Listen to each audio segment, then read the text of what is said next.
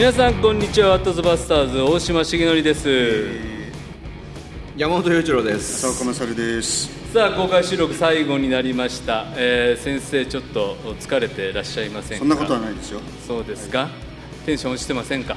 全然もうね。絶好調ですね。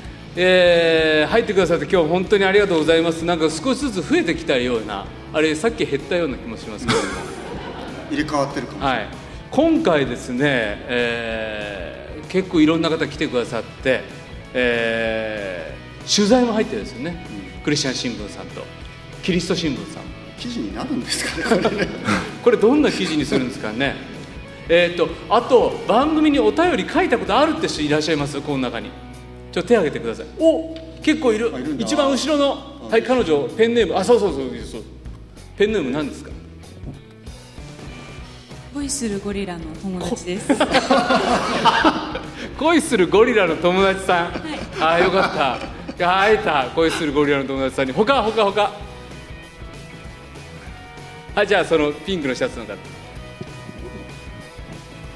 えーヘビーリスナーとさっき言われました IT シントと申します。あ IT シントさはい、あんよくいただいてすいませんなんかあのおっさんが紛れ込んだ感じになっちゃいます。えもういいやいやいやいいやいやおっさんの番組です基からおっさんの番組ですから。はいありがとうございます。他他いらっしゃる方います？はいあじゃあそちらの手を挙げてくださった方。あの本が欲しくてコメントをしたんですけど、はい。えっと世界を旅する社労士という名前でコメントをしましはいはいはいはいいただいはいありがとうございますありがとうございます他は最初手挙がったのに手挙げるのやめた人いるでしょ。あちらあちらあちらはい。はじめましてマットというペンネームでマットマットです。6月頃です。6月ぐらい。6月頃。そうですか6月ぐらいのハガキって読まないまま随分いっちゃったやつですね。すいません。でもありがとうございます。ありがとうございます。いやーたくさんの方にですねおはがき、えー今ニヤニヤ笑ってる人は手を挙げなかった人だと思いますけどもえーっとなんかなんかラジオネームもねいろいろ面白くってあの皆さんいろいろ工夫してねあの書いてあるんですけど中にはもうラジオネームで実名書いてきたね。あそうそう。奈良県の小学生がいましたけど。そうそうそうええ。この夏ちょっとあったんです。ええ。はいはいはい。ええ。なんか「俺俺」っていう。律君。俺俺って言ってね知ってるよっつってなんかそういうね。そうですね。ええ。今回本当来たかったらしいんですけど。あそうですか。ええ。え私あの衝撃だったのが自分の母親が。えそうお生をね本当のおかんから。おかんからのハガキが来たっていう、まあ、メールが来たっていうですね、まあ、明らかにメールアドレスで分かったんですけども。さて今日。聞いてるんですよね。そうそうそう。今日も聞いてくれてますけども。さて先生今目で僕を訴えてますけども。それは聞ける。そう。ね朝子先生のね。え何？ちゃいますか？言っちゃえ言っちゃえもうここまで来ちゃったんで。ダメですかね。今日グイグイいや行く感じのまま来ちゃってるのいいで言われた,、ね言われた通りに。ね朝子先生のお母様も来てらっしゃるんですよね。うちのうちのおかん。がはうちのお母さんとうちの奥さんと、いはい。えね。え本当に息子さんがね今日はピアノを弾いてくださって。ええ。うちの最終兵器なので。そう。え次の次の回にお母さんゲストを。いやいや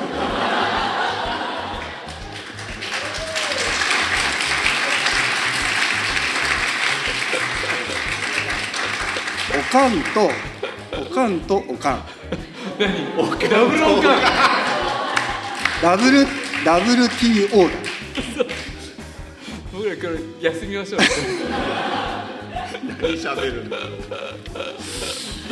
結構この公開録音はあのみんなねお互いリスク背負ってやってるんですよね。そうええ遊びじゃないんですよね。いろんないろんな危険を背負って、ね、やってるんです。いやでも本当に家族に支えられそうです。もうだけどね本当家族ネタをちょっとねやりすぎた、えーパスターズに質問届いてます。やりましょう。はい。はい。今回ですね、えー会場にお越しいただいた、えー2000名ぐらいの方からですね、えうん後ろ見えないからーね。もう見えないですね。人人並みがすごくて、本当に。うん押し寄せてる今もうもう押すな押すなですよ。ね。はい。渋谷道玄坂スタジオからやってますけどね、えーとてもお忙しい日々の先生方とお伺いしていますが静まる時間デボーションや祈りはどのように取り内容はどんな感じでしょうか？家族との時間特に夫婦2人の時間はどのように大事にしてますか？なんで小声になったんですか？お願いします。でも先生静まる時間とかってお祈りとか、そういう時間ってどんなふうにされてるんですか？まあだから本当にそういうところをどうやって確保するかっていうのが本当に課題ですよね、うん。やっぱりなんかそういうことを大事ですと言いながらそういう自分が一番そういう生活がこう痩せこけてるっていうかね。そういうところがありますからね、うんでもここの場所に行ったら静まれるみたいなのってあります、この場所。うん、あるいはこの椅子に座るとと、うん。まあ、基本やっぱり自分のこう、まあ、今教会に住んでるんですけどね、あのドア1枚で一応こう仕事する部屋ですけど、まあ、そこでこう座ってやっぱりそこがこう一応自分のなんていうのかな。こう、まあ、御言葉と取り組んだり祈ったりする場所だから特別な感じはないけれどなんかでもそういうところであこここで神様との前でやるんだなっていう、でそういう、まあ、場所ですかね。それ机がね机がね。先生のね。うんうん。洋一郎先生は？まあ、僕結構も持ってますねあいろんなところで。あの、まあ、教会の部屋もそうですし、あとはそうですね、まあ、自分でね時間がちょっとできるとあの聖書と本持ってちょっと出かけていって、公園のベンチに座って読んだりとか、うん、結構そういうのも好きですね。僕ねよくね川に行くんですよ。昔は。今川がないのでそばに。あのね由良川とか福知山の時は。で京都住んでた時は宇治川に聖書持ってあと八木重吉とかね自分のなんていうのかななんか静まって神様の前に出やすい本みたいなのを12冊持ってでねバスタオル引いてちょっと日焼けしたりとかしながら半日そこにいるっていうので生き返ってくるっていうのをよくやってましたね。今なかなかそういうまとまった時間を取るっていうのが難しいんじゃないですか、だからね今はね、お風呂。結構半身浴しながら汗だらだらかきながら読む。本も？読むんですか？本読みます本読みます。よくいるじゃないですかお風呂で本読みます、はいはいはい。どうやるんですか？いやだからねあのあのシャワーみたいなところにバスタオルかけておいて、でなんか濡れないように手も拭きながら、汗かきながら。あの蒸気でこうシワシワになっちゃったりしない、いやしっとりするぐらいですよ そうそうそう。で結構お風呂の中で本読むっていうので1時間ぐらいこもりますね、うん、であと聖書もお風呂用の聖書がある。でふ膨らんでいいようになってる。防水加工。防水加工。もうもう膨らんでいいの。それはもうこんなになってもいい。それはだからお祈りしやすい場所。うっかり湯船に落としたりとか大丈夫大丈夫。カランに出すかカリカリカリカリっつつってなる。うんうんそうそうそう。でもそういうなんか自分を取り戻す場所みたいなのがありますよね。あとはも電車のう中とかですか？移動中ね。うんうん移動中。でも移動中寝ちゃうんですよねもう今は。うん。うんこのチャンスに寝ちゃえって思ったりする。忙しいですからねそういはい。いただいてる質問どんどん答えていきたいと思います。あ家族の時間。純子さんと。言っちゃった名前どうやってる今日もすみません本当大事な家族のね一日を、えそうそう休日なのに。すいません純子さん。うんあの そうですね。あの時間が向こうとこっちと会う会うとっていうかもう合わせて、あのよく近くのカフェにあのランチに行ったりとかしますね なんでそんな。目ギラギラしてるのなんでな。いしてないわギラギラ。あ そそううそう。はいはいはいはい。はい。ああそう。振っといて。はい、えー先いつも素晴らしい放送どうもありがとうございます、えーお二人への質問です。超多忙なスケジュールの中でいつもいつの間に説教準備してるんですか？説教準備はでもやっぱりまとまってえアダッチさん。はい。今さっきうちわを振ってくださったですね。やっぱりもう明らかにもう時間やっぱり切り取って作んないとやっぱ説教準備はなんかできないような気はしてますけど。何のお返事もないのに次行きます。先生、えーと、仕事や家庭の生活に追われるとストレスが蓄積します、うん、御言葉で伝えている内容の大切さは分かるのにそれとは別の感情に引っ張られます。現実の生活と御言葉のある内容との間の葛藤はありますかどう対処してますか、うん、まあ、牧師なので説教します、うん、聖書が語ってることを言います。しかし自分の生活はちょっと荒れてます。怒ってますとかその現実のこの狭間をどうやってますか？うん。そうですよね。あの家族って全部自分見見てるじゃないですか。だからメッセージでこう講談ではねあのなんかこうあんなこと言ってんのにお父さん昨日すごい機嫌悪かったじゃないかとかもう全部見えてる。だからチャンネルが切り替えられないんですよねメッセージ終わってやっぱメッセージで自分も本当に御言葉から教えられてで、まあ、皆さん帰って夜みんなで家族で喋ってる時とかに「あ昨日はお父さん本当にあの悪かったね」って言ってあの子供たちに集ま集まったりあの謝ったりとかそういうことはしてますね、まあ、してるしあのしないといけないなってすごく思わされてこうチャンネルは一つにするようにいつもこう神様からこう修正させられてるっていうかうんまあその完璧ではないんだけど御言葉の前にちゃんとこう生きている人でありたいなっていうことですかね。まあ、ちょっと別にその本の宣伝に無理やり戻るつもりではないけれど今回の大島さんの出された本なんていうのはまさに今みたいな質問に悩む人たちのなんていうかなこうみんなそういう神様の基準と実際生きていく中でのいろんなせめぎ合いもうもうとにかくもうそれぞれの普段の生活職場も学校も,、もうそういうものばかりの世界の中で生きてるわけで、はい。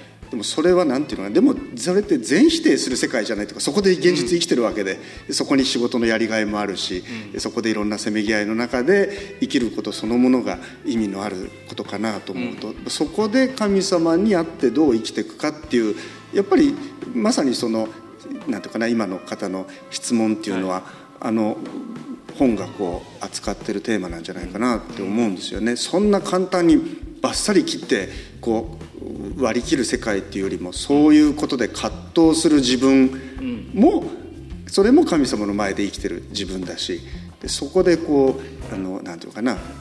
まさにその悩んだり、はいはい、考えたりっていうこと自体がそれをやめないというかね。そうそうそれすごく大事なことかなと思う。だからこの御言葉が言ってる基準そして自分自身のどうしようもない現実の間でなんかちゃんと悩むってことがやっぱり大事で、うんで自分自身の無力さにちゃんと向き合うっていうかああ自分は御言葉の基準に生きられないんだなでも御言葉は言い続けてくれるんだなっていうことをちゃんと考える。そしてでもその基準に生きられない自分に開き直らずになんか大切なことはちゃんと許されやすく生きることだろうなと思うんですよね。そう生きれる自分を目指すんだけど御言葉の基準は高いというかやっぱりその基準に生きられない自分に さっき陽一郎先生も言ったけどちゃんと家族に謝って家族に許されながら父親やるとかあ悔い改めやすい人でいることの方が大事なんだろうな罪を犯さない人生に向かっていくっていうのは多分もうこの地上ではないじゃないですか。どこまでも罪は犯し続けるし御言葉との間の中で葛藤し続けるし悩み続ける今日ね結婚のこと考えて、えー、2人で来てるカップルいるんですけどあのー、あるカップルがね相談してくれて、えー、どうやったら結婚できるんですかねっていう結婚できるような人になれるまだ慣れてないんですよ。って言って男性の方がなかなか決心つかなかったで2人で、えー、来てくれてその時に「そんな日は来ない!」って言って、もう断言したら「ありがとうございます!」って言ってでもどっかで自分がそれにふさわしい人になれるという幻想を僕らは抱えていてなんかいいクリスチャンになれるという幻想とかねなんかそういうものになれない自分にを責めて苦しんで開き直って一番でも問題は十字架のそばから離れていくことなんだと思うんですよ。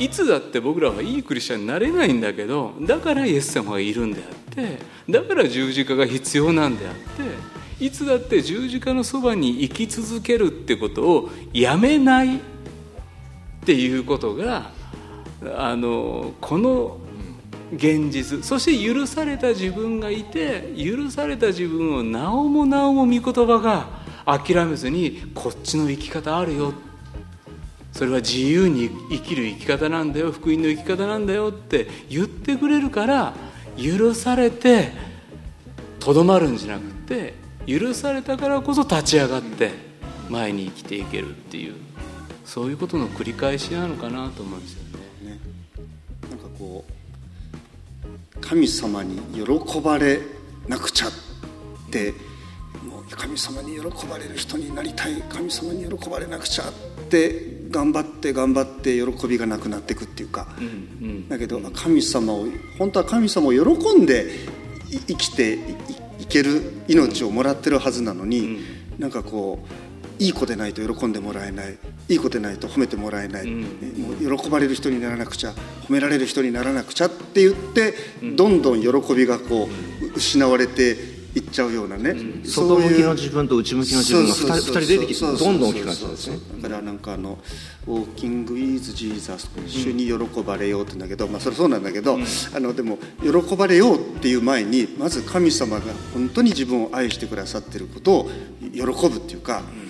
あの昨日陽一郎先生うちに泊まってくれて今日歌う歌をこうあの何曲か選曲してくれたんだけど僕歌ってほしい歌があったんですけどそれはボツになったんですが、あのそのね愛されている。あなたにこれ以上素晴らしい宝物はない、ね。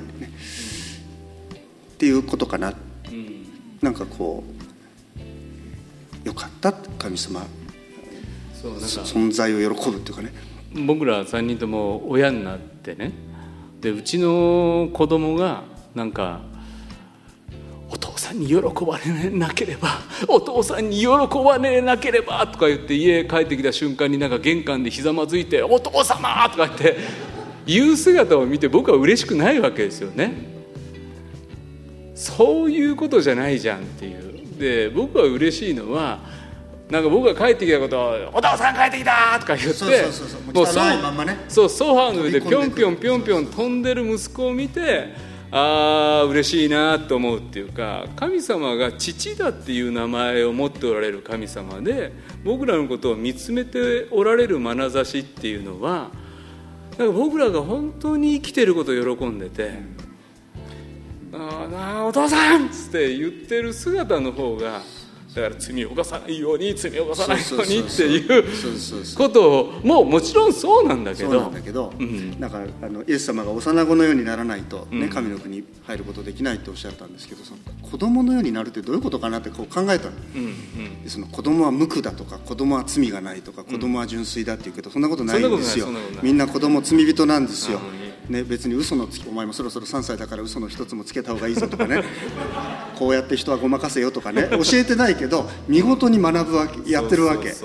でやっぱ自分もやったのと同じことやるわけですよ。だから、まあ人間って本当罪人だなって、自分も振り返っても思うし、うちのまあうちも一人今日連れてきてますけど子供見ても思うけどだけどなんていうのかな神様がその子供のようにならなきゃって言ったのはそのなんか純粋だとか無垢だとか罪がないっていう話じゃなくって、なんかこうもらったことを喜ぶ素直さっていうかね、うん。うん。なんか子供に例えばプレゼントあげるじゃないですか。クリスマスとか誕生日とか。で親ってそれ時何が喜びかって言ったらもらったものをもらって「やったこれ欲しかったんだ」って言って喜んでる姿が嬉しいんじゃないかなと思うんですよ、それあげた子供がね「いやこんなのいただいちゃってちょっとこれはもうただじゃいただけません」とかなんかこう「いやこれにはなんか裏があるんじゃないか」とかね。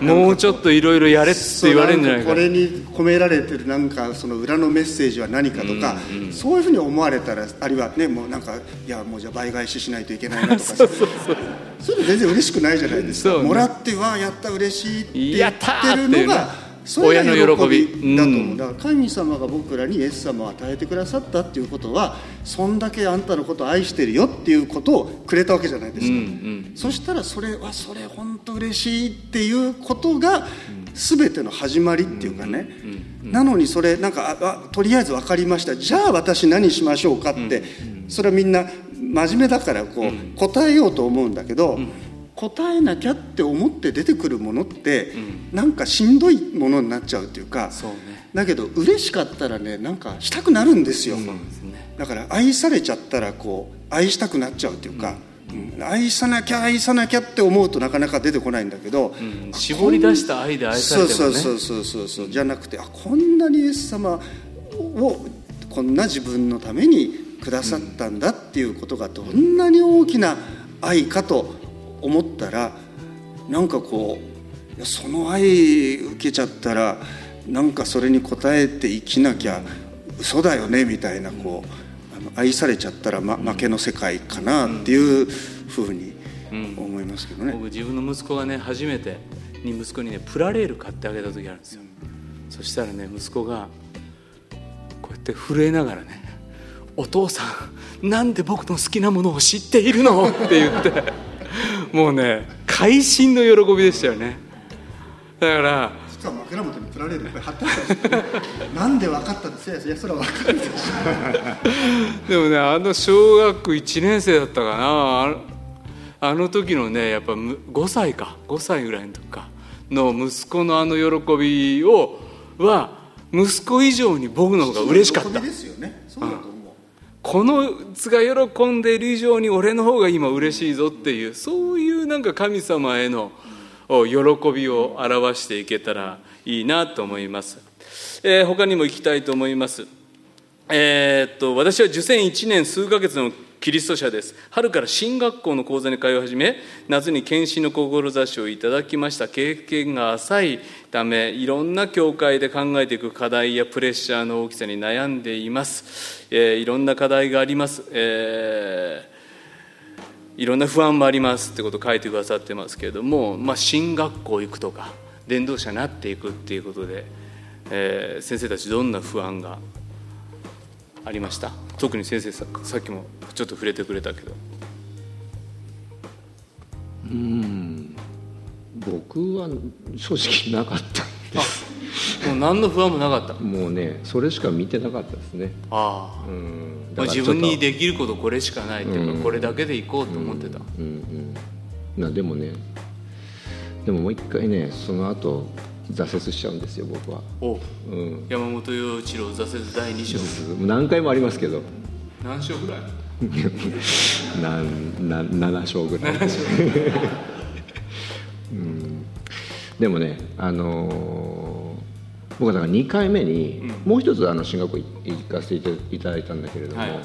その2回目に進学校行く時にその前にねもう僕はもうだから牧師にはダメだ不適格だって思って、あもうまたどうしようこの先どうしようって状態になったんですよ。牧師しかやれないと思って入ったんだけど牧師不適格だって思うそうです。ことが起こった、うんうん、いくつもあってでも俺はダメだと思ってやってたんだけど、あのーまあ、自分と関わってきた人たちが、あのー救いに導かれていったりとかもう一回神様からの、まあ、招きをいただいてもう一回あの牧師になろうっていう気持ちを与えていただいて入ったその時はね本当に緊張しましたね。うん。あの本当に自分でいいのかっていうね。うん。まあ大島さんとかね勝先生みたいな人だったらまあいいいいと思うんですけれども。僕だよっていうのがあって。だからその時は本当にまあ試されたっていうかいろんなことを考えさせられたけれどもま僕は最後決断できたのは僕がやるんじゃないっていうことだったですね。神様が働いてくださって僕を用いたいって言ってくださるんだったらもう自由に使ってくださいっていう気持ちになった時にあの入る決心ができた、う。ん、ね、なん。入りたくて入る学校とちょっと違うっていうかなんか自分入りたくても神様が行けって言わないと入れてもらえないっていうか、そういうところだったからまあでも入れてもらったんですけどなんか、まあ、僕18歳で最初進学校入ったんですけどあの引っ越ししていったんですよね。でその当時あの寮が2男子寮が2つあって新男子寮と旧男子寮だと。でお前はね旧男子寮だとこう言われて分かりましたっつって荷物持っていくんだけどあの見当たらないんですよねそれであの「いやいやそこだよ」って言われてあの倉庫だと思った倉庫を通り過ぎただけ。倉庫を通り過ぎたら「いやそれが寮だ」って言われてこれでねあのドアもねなんか閉まるけど鍵はかからないとか授業終わると帰ってくると机の上に砂がずっとこうザラザラになってるとか、そういうなんか物置みたいなとこで始まったんですけどとにかくね聖書の66巻の名前と十二弟子の名前とぐらいは覚えていったけどとにかくそのなんか分かんないことばっかりじゃないですか高校卒業して。である時ね寮入ったらすぐにその先輩たちしかもちょっとこうなんていうかな大学卒のちょっと学歴の高い先輩たちがあの集まってるその一室があるんですよ。あの今でこそ皆さんあのスマートに勃開されてるけどその頃みんな貧乏くさい進学生だった先輩がねちょっと来いとその部屋に呼び出されてでそこ座れって言われて正座して「お前はねなんでこの学校に入ってきたか」こう言うんですよ。でいやそれはこれこれこうでいろいろこう言って「そうか」っつって「お前はねコルネリウス・バンティルのね Defense of the Faith を読んだか」こう言うんですよ。バンティルバンティルっていう神学者がいるんですよね。そんなえ？っていう。そんなコルネリウスもバンティルも何もそんな知らない世界で。服の名前か。何にも分かんない。だからねえらいとこに来ちゃったと思ってでそれから授業に出てもとにかくね出てくる言葉が一つ一つことごとく分からないわけ、うん。そのなんていうかな。まああの僕らの同級生で同い年何人かいましたけどほとんど年進学校って面白いですよね。いろんなキャリアの人が入ってくるのであの社会人やってる人とかねあの親みたいな年の人もいるしで先生が授業で教えてくれるんだけどとにかくね毎回授業出るたんびに分かんない言葉ばっかり出てくるでも本当にちんぷんかんぷんになってでそれまで本当僕見事に勉強しなかったのであのもうこっからとにかくゼロっていうかマイナスからのスタートだと思ってあの分かんない言葉をねあの休み時間になったら図書館に行って、はい。あの涙ぐましいですよね、分かんない言葉メモしてねリベラルリベラルなんか良さそうだなね。自由だしいいよなだけどどどうもなんかみんなが言ってる言葉はどうもそうじゃないらしいと。で図書館行ってねでなんか辞書とか調べて、で読むと辞書読むでしょ？で辞書読むとその辞書の説明の言葉がまた分かんない言葉が出てくる、でそのまた分かんない言葉をまた調べて、でやってってそれでなんかねあなんかこういうことなのかって思った頃に、もう卒業してましたねだから大変だと思いますよ本当に、うん。まあ、でも不安だったり分かんなかったりするからこそちゃんと勉強しろと。そう。なんかね、謙虚になるし、あ俺本当ね何にも分かってねえなっていうことに気が付くっていうか、それは僕もコリントの手紙にあるじゃないですかね。あのあなたが何かを知ってると思ったらまだ知らなきゃいけないほどのことも知ってはいないのですっていう御言葉が本当にそれを自分のことだなと思った。だからあの分からないっていうことを恥じないっていうか、あの分かんなかったら教えてくださいって言言えるようになるっていうかね。恥をかける人の方が伸びますよそうそうそうそうそうそう、うんだって本当に知らだってそもそも神様のことを知ろうっていうこと自体が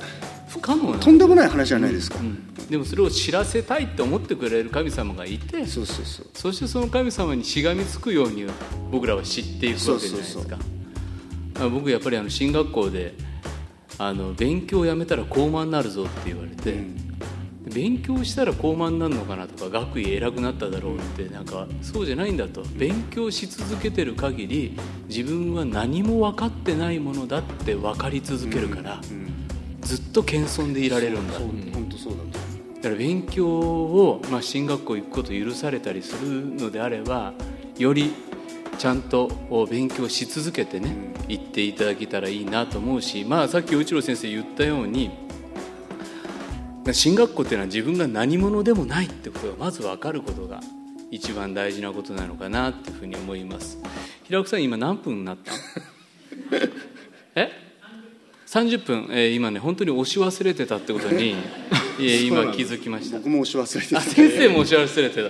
こうやって大体やってるんですけども、えーっと最後ですね「ドリーマー」を歌ってもらって、えー今日終わり3本目終わりたいと思うんですがそうですね。えーじゃあちょっと駆け足で2人の趣味は何ですか？先生どうぞ。趣味？僕の趣味はね、あのあそこにも書いてますけどママグカップ収集なんですけど。マグカップ収集。もうでもちょっとそろそろそれはもう打ち止めにしないと。うん。あのそのうちマグカップに埋もれて死ぬんじゃないかと思って。先生でもね今日ねマグカップを持ってきてくれてるファンの方がいらっしゃいますよ。まだまだ受け付けてますけどね、え僕の趣味は料理ですね。またそんな料理特集やりましょうかね。えなんかもこみちみたいにここでこあ。うやりますか？塩高めにオリーブオイルはいえーっと好きな本教えてください。本山村いのりさん。のりちゃんのりちゃんそうか。好きな本どうですか？好きな本。キリスト教公用。ずるい 先生の好きな賛美と聖句は何ですか？賛美と聖句。はい。一個って難しいよね。そうですね、えーだから葬儀葬儀の時にあそう葬式の時僕はもう決めてるの。ローマ人への手紙のはい。8章のはい。31節からはい。終わりのところまで、あーなるわかるもうねそれでお願いしますって教会でも言ってます。説教誰がするよ？でそれはね今いろいろちょっと調整中。調整中だけど、あの、うん何歳で死ぬかの設定によって変わってきますよね。そうですよね、そうお願いしてた人が先行ってる可能性もありますもんね。そうそうそうそうそうでも設定しといてほらその人が牧師じゃなくなってたりするかもしれないまたそういうことすぐ言うでしょ。番組終わろうとしてんのに、えーいつも楽しく聞かせていただいています。写真でしか見たことがないお二人を今回生バスターズで拝見し思ったこと。浅岡先生ってこんなに大きいんだ。身長何センチあるんですか？185 185センチ。その青い T シャツがサイン入りでどうしても欲しいですがどうすればよいでしょうか？これいいでいいでしょ？この T シャツ。じゃあ青いのがいいって。あそう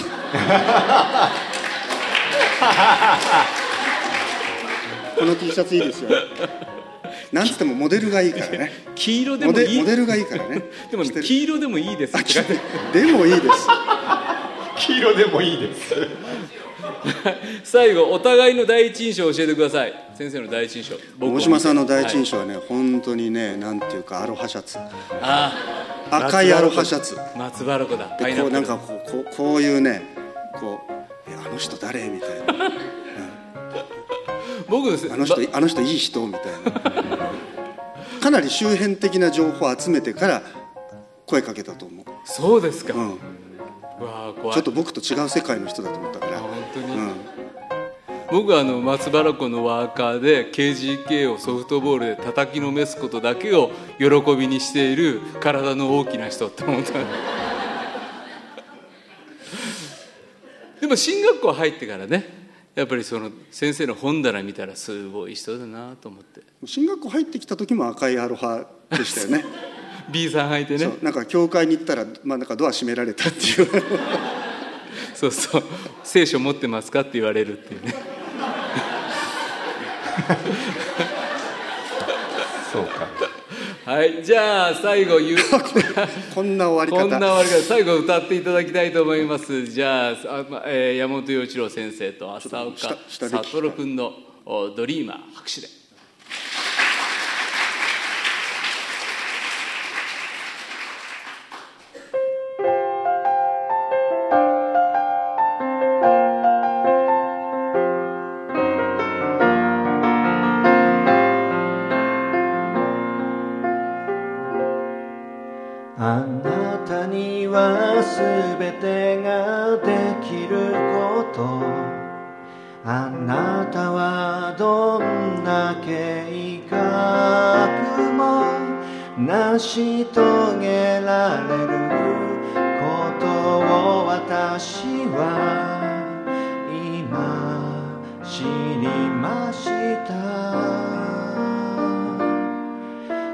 悲しみや痛みを抱えては何かを諦めてたけど主の真実が主の憐れみが今私を変えてゆく。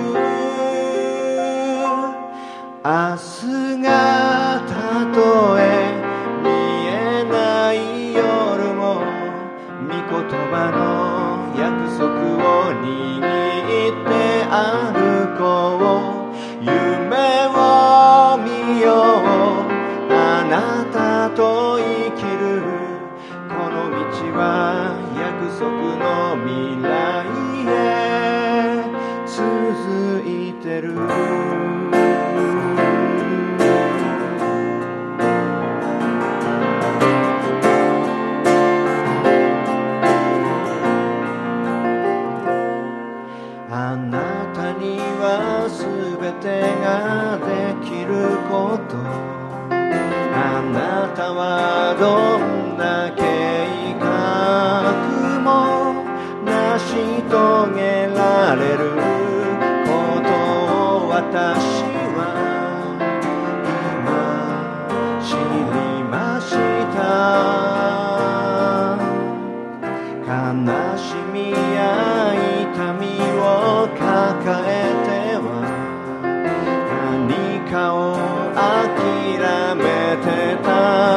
けど主の信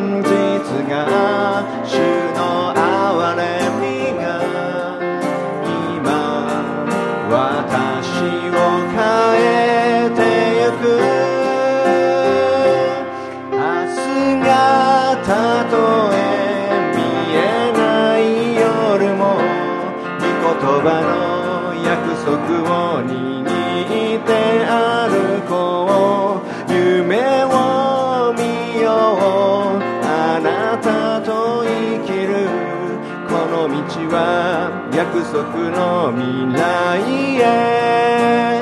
続い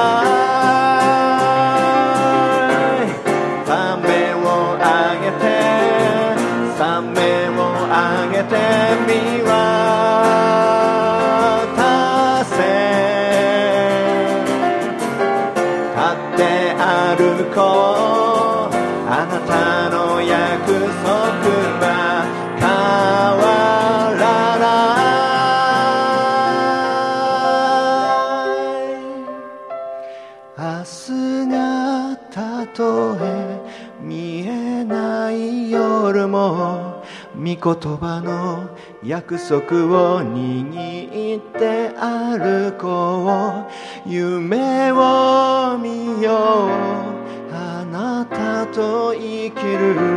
この道は約束の未来へ。明日が